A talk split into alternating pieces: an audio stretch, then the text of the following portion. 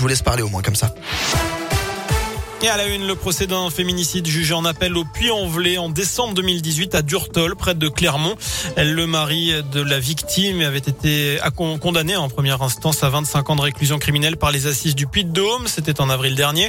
Âgée de 49 ans, la victime avait été tuée de plusieurs coups de couteau dans le cou au domicile familial. L'altération du discernement de l'accusé n'avait finalement pas été retenue par la cour et les jurés.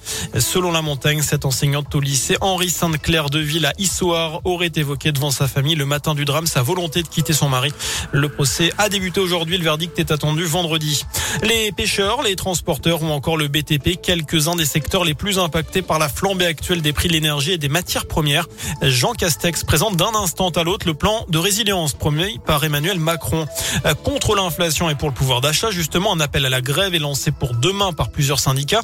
Il réclame des augmentations générales des salaires dans le privé et le public, mais aussi des bourses étudiantes et des pensions pour les retraités.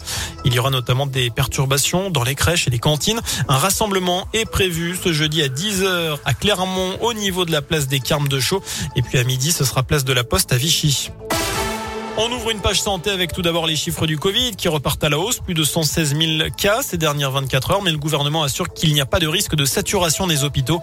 Ce matin, Olivier Véran a défendu sa stratégie de lever des restrictions. Par ailleurs, les séances chez le psychologue remboursées par la sécurité sociale, ce sera à partir du 5 avril. C'est ce qu'a précisé tout à l'heure le ministre de la Santé.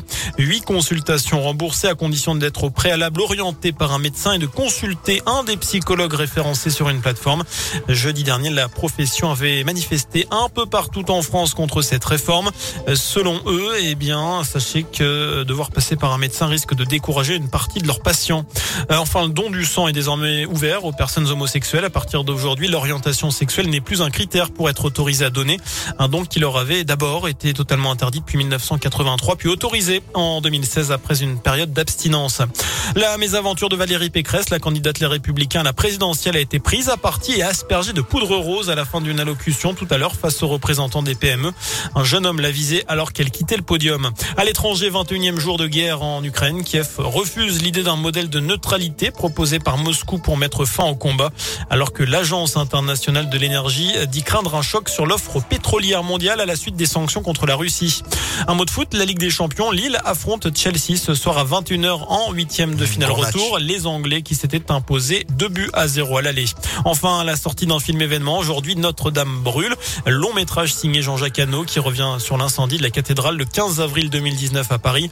Il suit le combat des pompiers de Paris qui ce jour-là ont permis de sauver l'édifice malgré eh bien notamment l'effondrement de la flèche au sommet du bâtiment. Voilà pour l'essentiel de l'actu Bastien. Excellente fin de journée. Merci beaucoup Sébastien.